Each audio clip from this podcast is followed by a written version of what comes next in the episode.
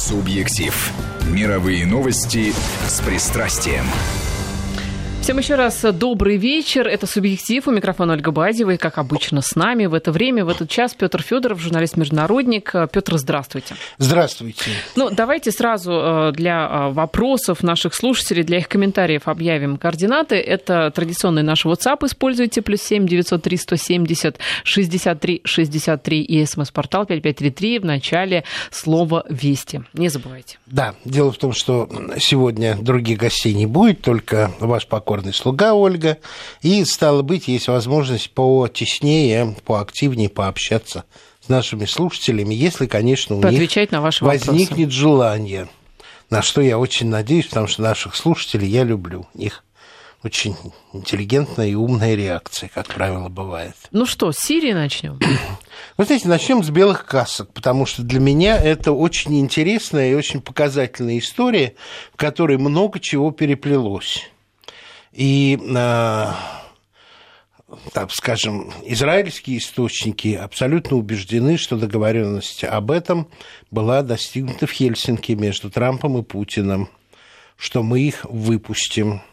Ну, собственно, в наших СМИ тоже напрямую пишут, как в газете «Известия», скажем, сегодняшней, Россия выпустила белые каски из Сирии – а эвакуировал их Израиль по просьбе США, Канады и ряда европейских стран. Принимать их будут в Канаде, в Соединенных Штатах, во Франции, распределят между странами, которые так широко использовали белые каски в качестве информационных источников. А сначала... разных источников, скажем так. Ну, придем, придем к этому. Сначала давайте задумаемся над вопросом. Почему же люди, которые декларировали, что они занимаются таким благородным делом, как спасение гражданского населения, страдающих в завалах, под обстрелами, помощь, убегают при приближении правительственных сил? Потому что, конечно, юг Сирии близится к освобождению. Причем э, не все ушли. По некоторым данным, это 800 человек, сами активисты и члены их семей, но не менее половины, говорят, осталось. А где вопрос? Возможно, двигаются в Идлиб, хотя в последние дни сирийские власти, наверное, не без консультаций с российскими советниками, не советуют продвигаться в Идлиб – тем, кто не хочет сложить оружие и э, примириться с правительственными силами, потому что, когда закончат на юге, возьмутся и за Идлиб. И в этом у меня сомнений нет. Так почему же они бегут? Почему же им предоставляют убежище? Ну, в общем, секрет Полишинеля, потому что убегают те, кто, по всей видимости, выполняли спецзадания, получаемые от источников финансирования. А вот сейчас, наконец-то, уже начались признания, что, по крайней мере, пятая часть средств, которые получали белые каски, поступали из США. Вопрос конкретно от кого? Да, теперь вернемся как раз вот к тому, о чем вы сказали. Пятое из США, а четыре пятых? Из других источников. Британия та же. Британия, Франция, другие источники в США, фонды, потому что, как я понимаю, оглашена официальная помощь Соединенных Штатов Америки. Говорили же, что Британия очень участвует финансово в этом во всем. Я в этом абсолютно не сомневаюсь. Конечно же, мы просто сейчас этот процентаж с трудом будем делить. Я назвал то, в чем активист белых касок уже заявился, потому что до этого э, не назывались источники в качестве государств назывались пожертвователи, доброхоты, гуманистические структуры. Но вот так вот прямо сказать, что получали от США, я такого еще пока не видел. Так вот, э, конечно же, те, кто убегает от э, государственной э, власти сирийской, реальной, законной, легитимной, убегают я не сомневаюсь, по совету и приказу своих поручителей и гарантов в Северной Америке и в Европе, потому что в случае их задержания им придется отвечать на очень многие вопросы. Убегают те, кто знают, зачем, собственно говоря, эта структура, в частности, создавалась. Давайте не, не, не относиться, как бы скажем, не мазать одной краской. Я уверен, что среди рядовых сотрудников белых касок были люди, которые не были осведомлены о тайных заданиях по организации фальшивых съемок химической атаки, возможно, по организации самих этих химических ударов, а, и подготовки их, и создания отравляющих веществ из э, компонентов.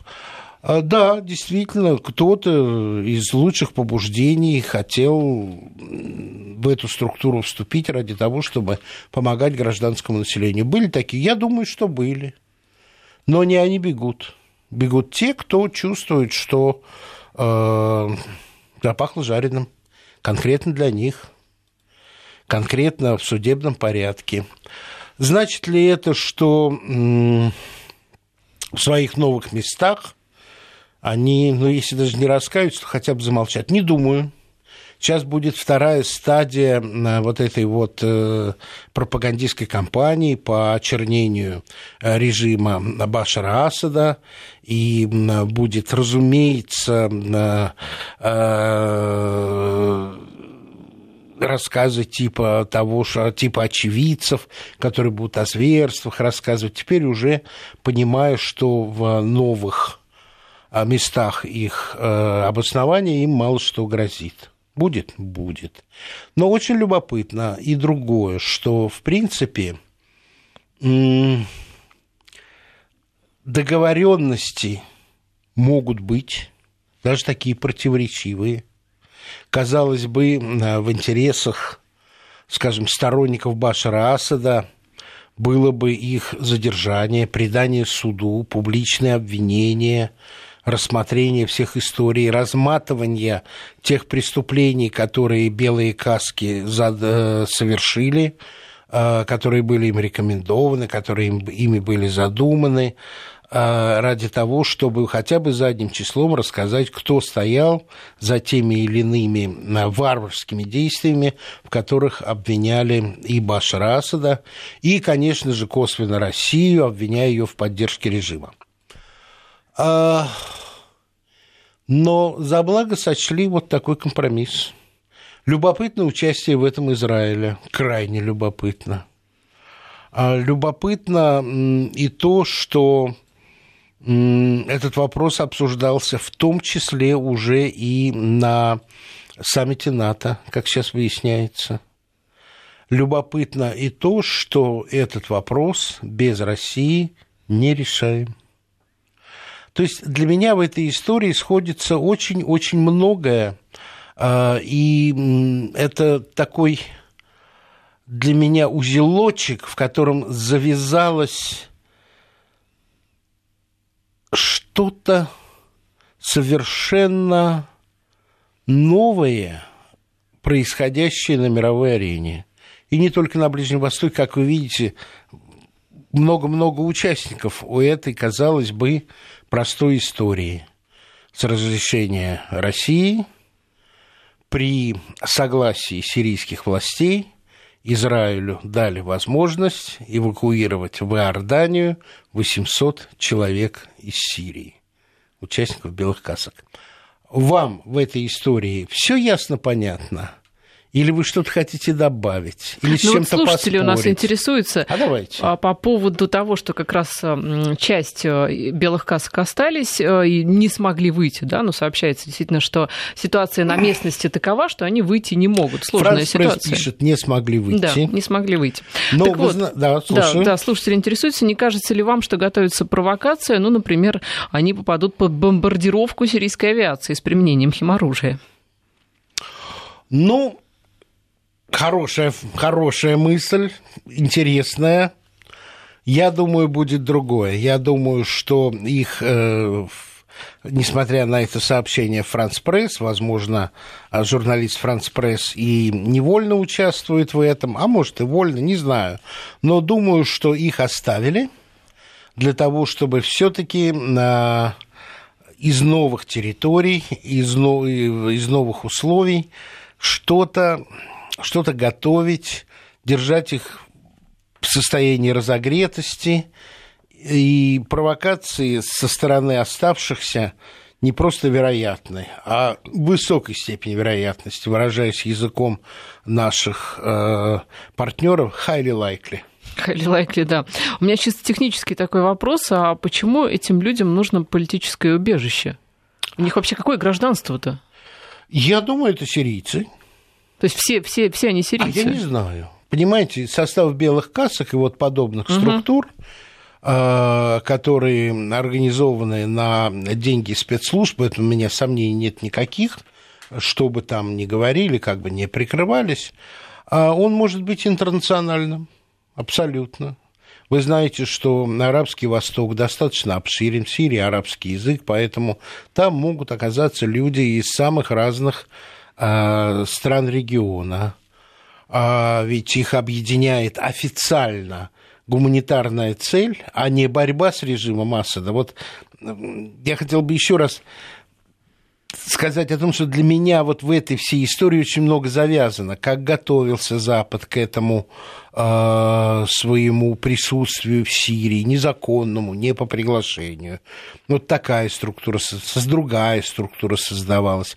Как вообще э, ИГИЛ из каких ресурсов возник. Ну, я просто напомню нашим слушателям, если кто-то не помнит, что огромную часть профессиональную ИГИЛа составляли офицеры бывшей армии Саддама, которые Э, в результате американской агрессии лишились работы и были оскорблены и унижены, и оружие, которое было взято из гигантских запасов Ливии после того, как западная коалиция разгромила эту страну, которая до сих пор не может прийти в чувство и э, разделена на три недружественных, не сообщающихся э, мирно фрагмента.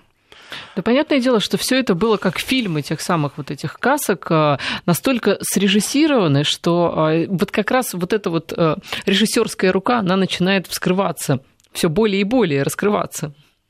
Продолжайте, вы очень правильно говорите. В чем вы видели режиссуру? Расскажите. Ну, все знают вот это вот знаменитое видео, где эм, сначала пострадавший э, громко, ну, тоже, я думаю, вы видели, да, он громко кричит, потом, значит, те, кто за камерой, говорят, сейчас, сейчас, сейчас, не надо кричать, вот сейчас мы включим э, как-то да, кнопочку, да, да, и вот ты начнешь кричать, кричать, да, кричать. да, не надо сейчас тратить, собственно да. говоря, и время. И то, что в их этих съемках, в том числе, в том числе фотосессиях, э, в разных э, обстоятельствах, в разных географических точках, в разные дни фигурировал один и тот же человек в качестве мертвой жертвы. Это На тоже. самом деле, если такой большой штат, э, почти тысячи человек, то... Три тысячи даже 3000 можно же как-то а, было сделать. Вот что касается Великобритании, мы же говорили, если вы готовите фальсификацию, почему так неграмотно? Почему у вас то гречка возникает отравленная, то ручки какие-то отравленные? Опять же, если вы готовите срежиссированный сценарий, почему вы его готовите так, что а, вот плохие режиссеры оказываются на поверхности? Уж готовьте тогда, я не знаю, грамотно это все. Вы знаете, есть определенная небрежность. People have it.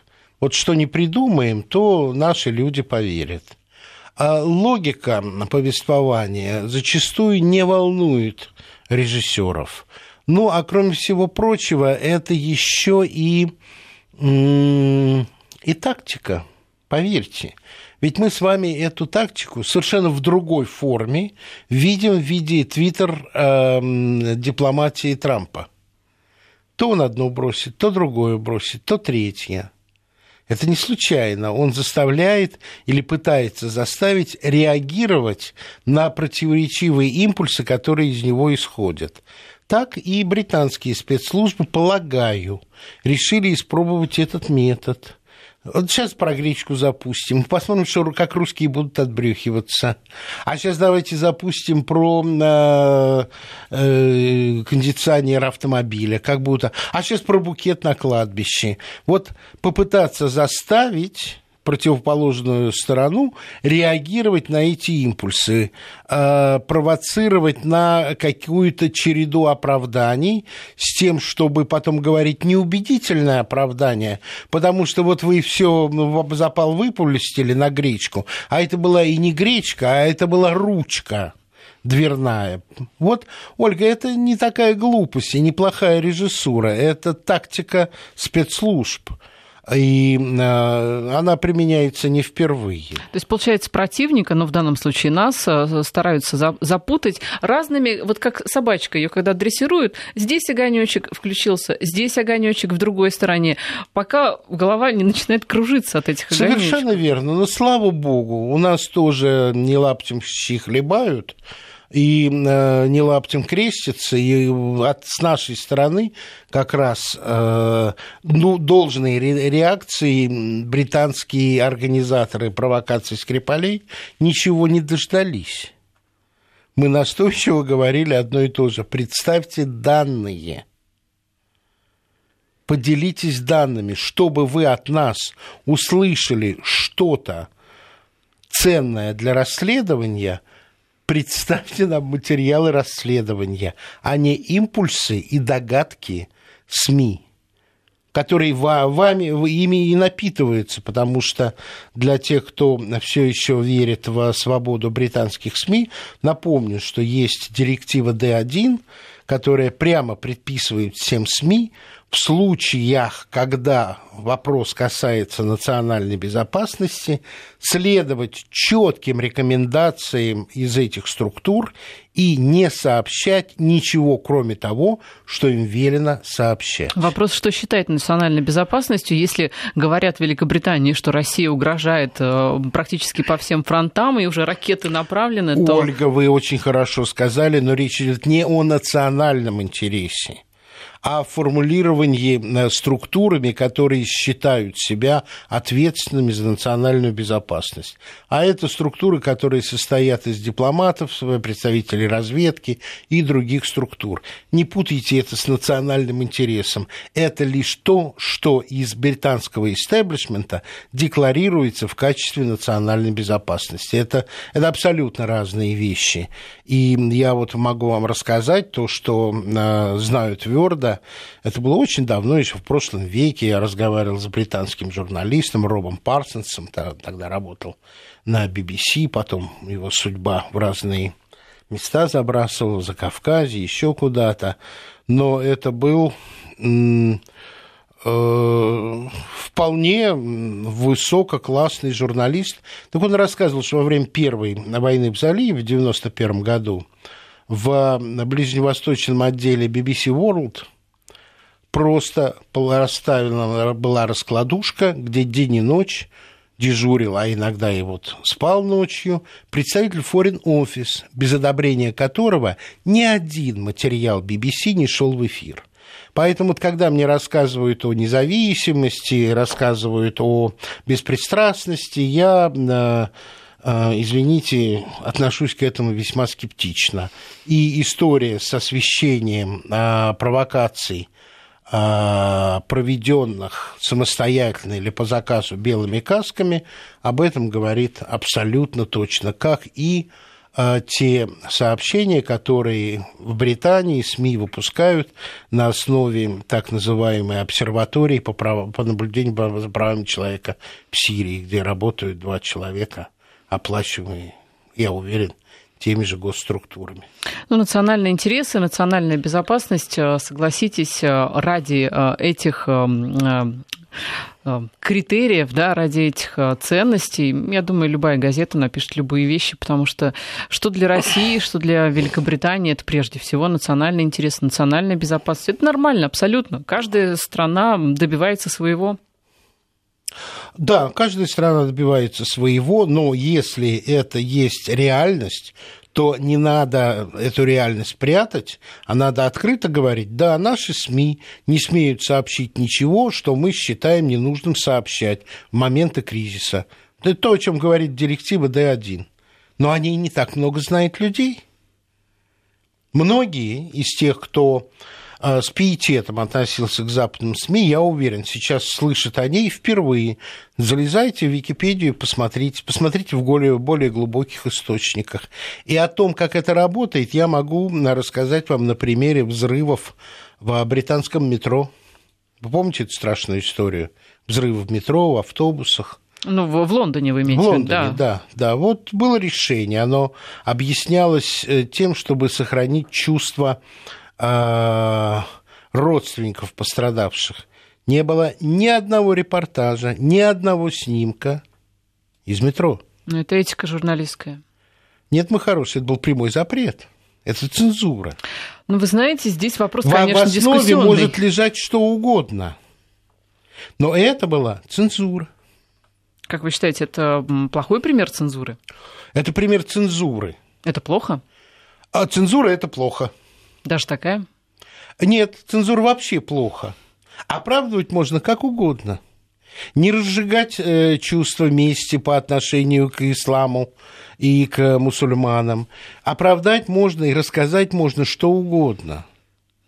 Но, видите ли, цензура есть цензура. Если бы это решил э, журналистский корпус Британии, мы не будем это снимать, потому что это противоречит идеям гуманизма, потому что это затронет чувства родственников пострадавших. Это неэтично, это одно. А когда им приходит приказ, ни одного снимка не будет и нельзя публиковать, и мы вас туда не пустим никогда, это цензура. Вы разницу чувствуете? Но если журналистское сообщество, да, как вы выражаетесь, оно самостоятельно не в состоянии себя организовать и ограничить, может, тогда стоит включиться регулятору, пусть он даже цензурой называется? Я оставляю этот вопрос открытым.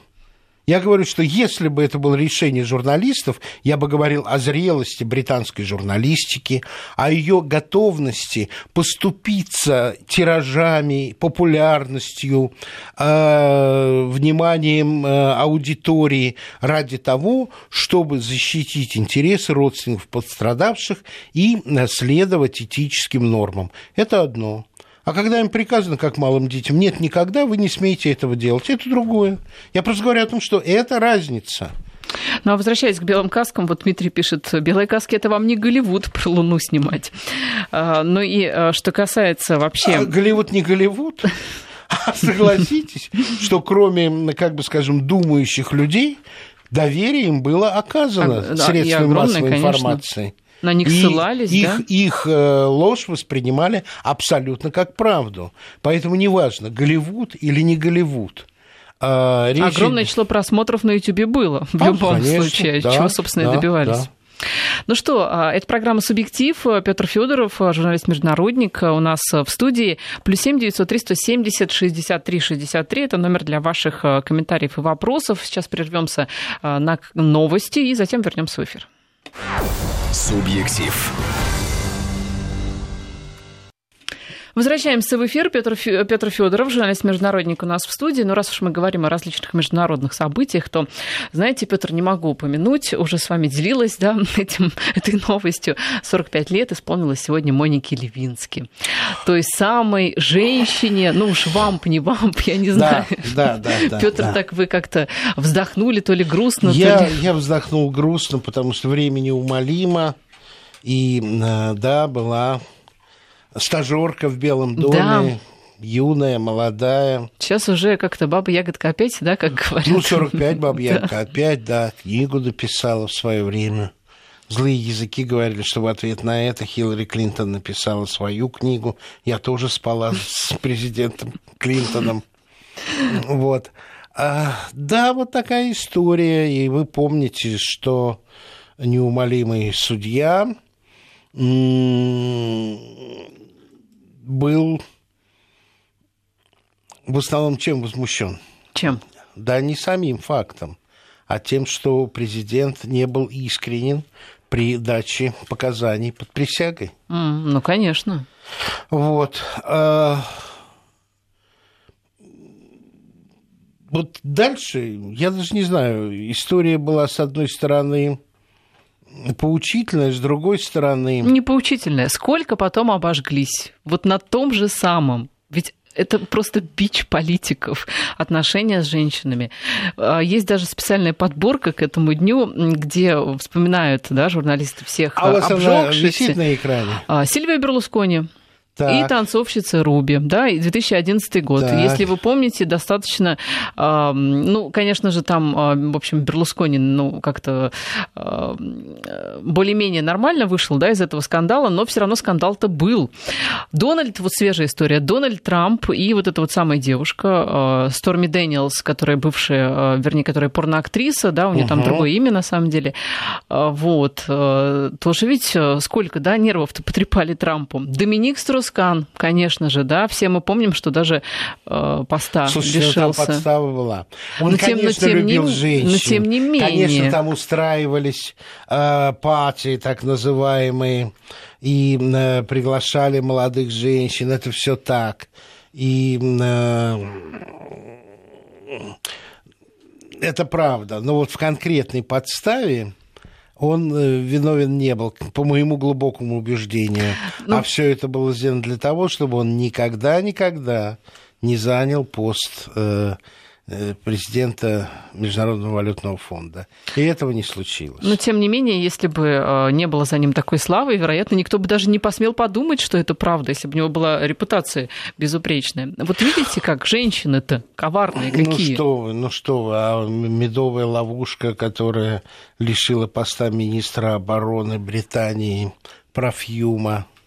Но там, правда, с нашей разведкой было связано, потому что э, любовница министра обороны Профьюма на деле любила нашего офицера разведки и сливала очень многие данные. Так что, ну, это, это история дре- д- древная, как, э, как мир. Вот казалось бы, да? до библейской истории можем дойти. Да, да.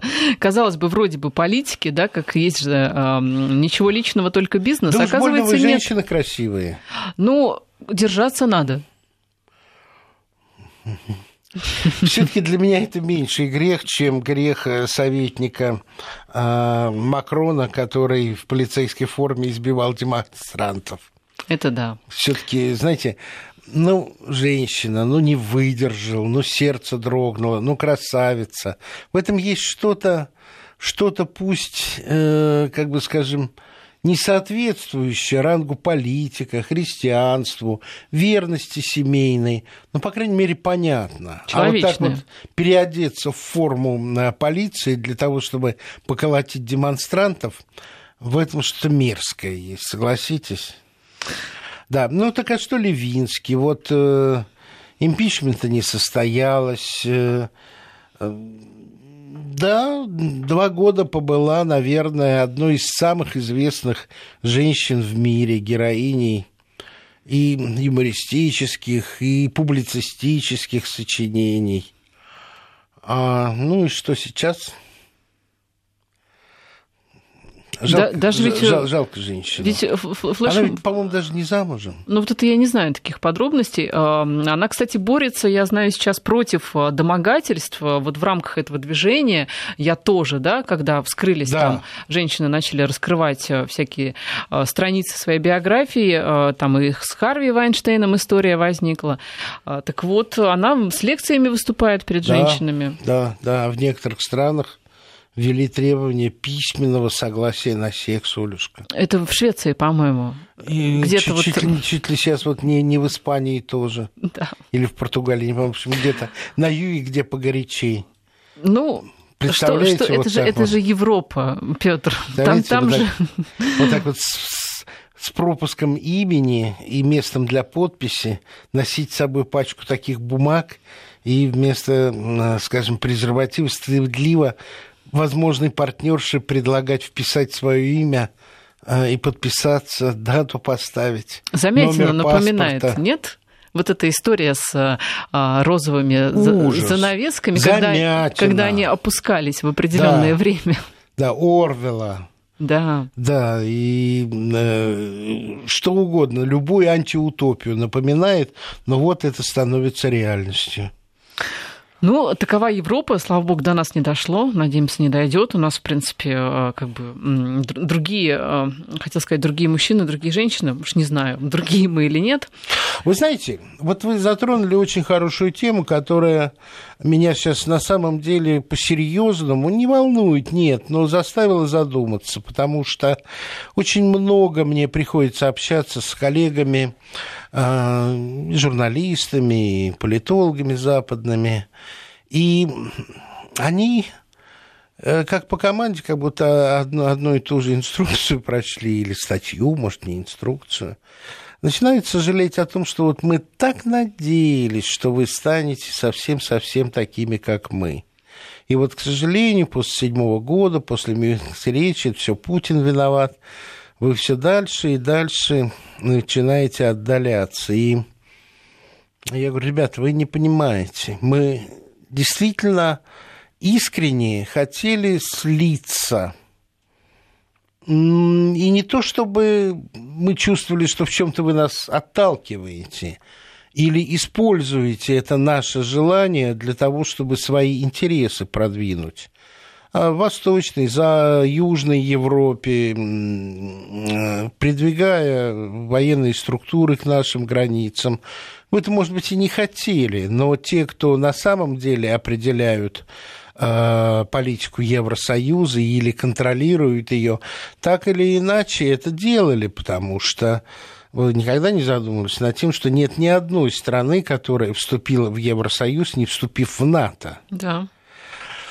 А, но у нас все больше и больше, у меня, по крайней мере, не буду говорить про нас, нарастало убеждение, что амальгамы не получится. Мы в чем-то очень глубинном разные. То есть мы не европейцы? Ольга, мы европейцы.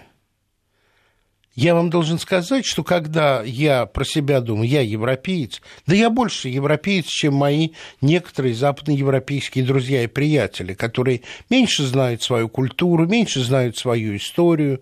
Когда я встречаю немецких журналистов, которые не знают, кто такая Анна Франк, и моих французских друзей, которые не знают, кто такой узник замка Ив, это не просто незнание литературы. Анна Франк – это больше, чем литература. Это, извините, история 20 века и очень-очень, я бы сказал, э, горячая для Германии. Я европеец, бесспорно.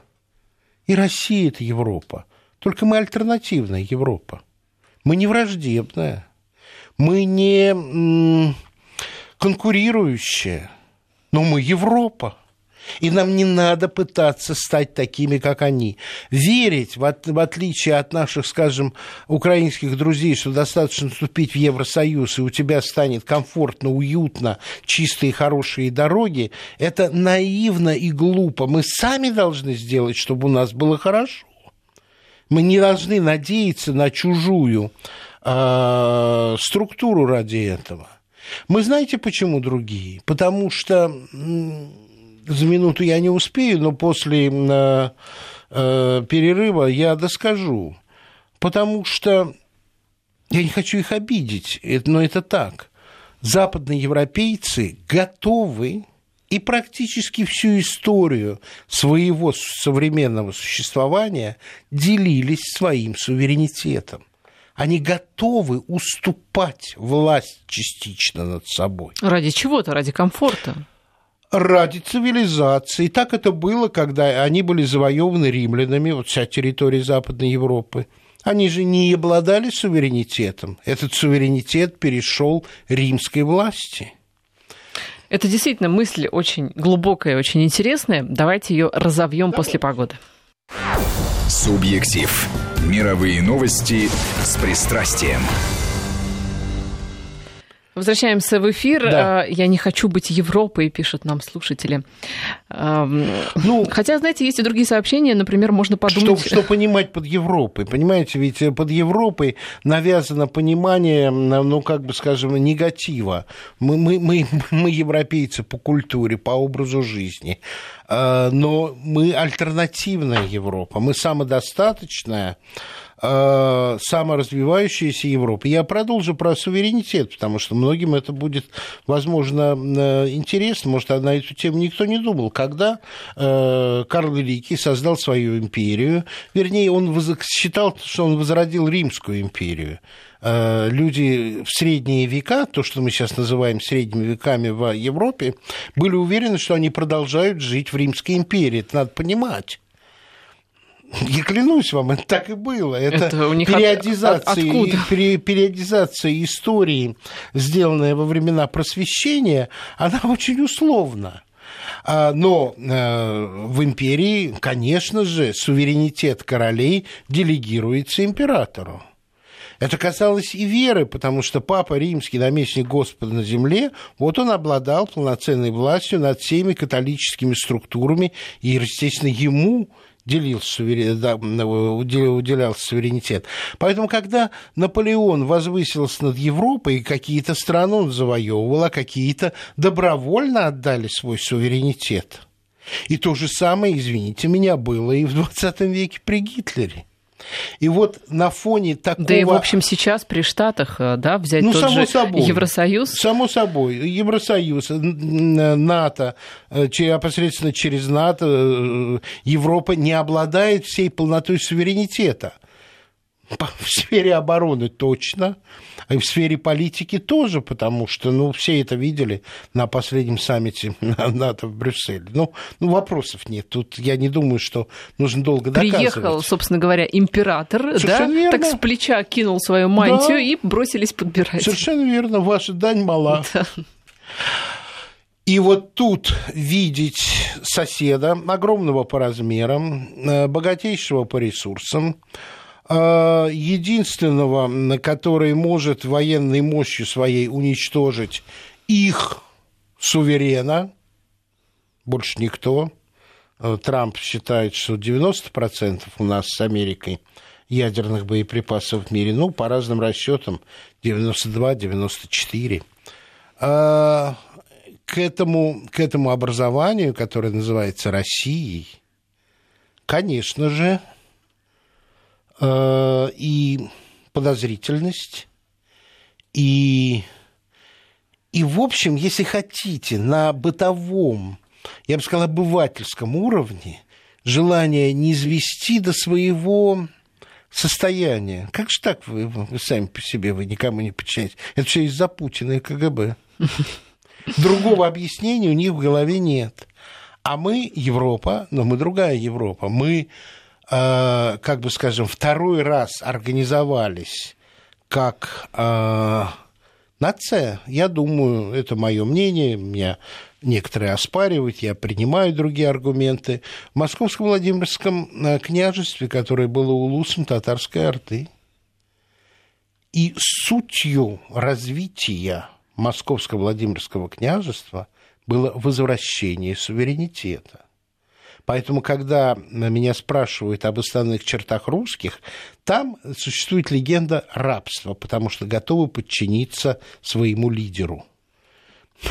Они, может, и не готовы, но подчиняются даже не своему, а чужому лидеру. Это тоже надо понимать. Конечно же, суть существования русских – это суверенитет.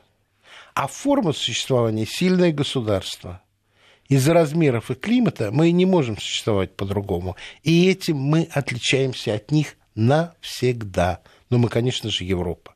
Ну соответственно, это, эти отличия, они э, и свои минусы имеют и свои плюсы, потому что, опять же, из-за суверенитета мы а, можем пожертвовать комфортом и часто жертвуем этим комфортом. Совершенно верно, ради ну, сохранения суверенитета. Ради, потому что нужно приносить какие-то потому жертвы. Потому что у Анны Ахматовой, у которого мужа убили большевики, а сына посадили в тюрьму в 1941 году, писала, мы знаем, что ныне лежит на весах и что совершается ныне.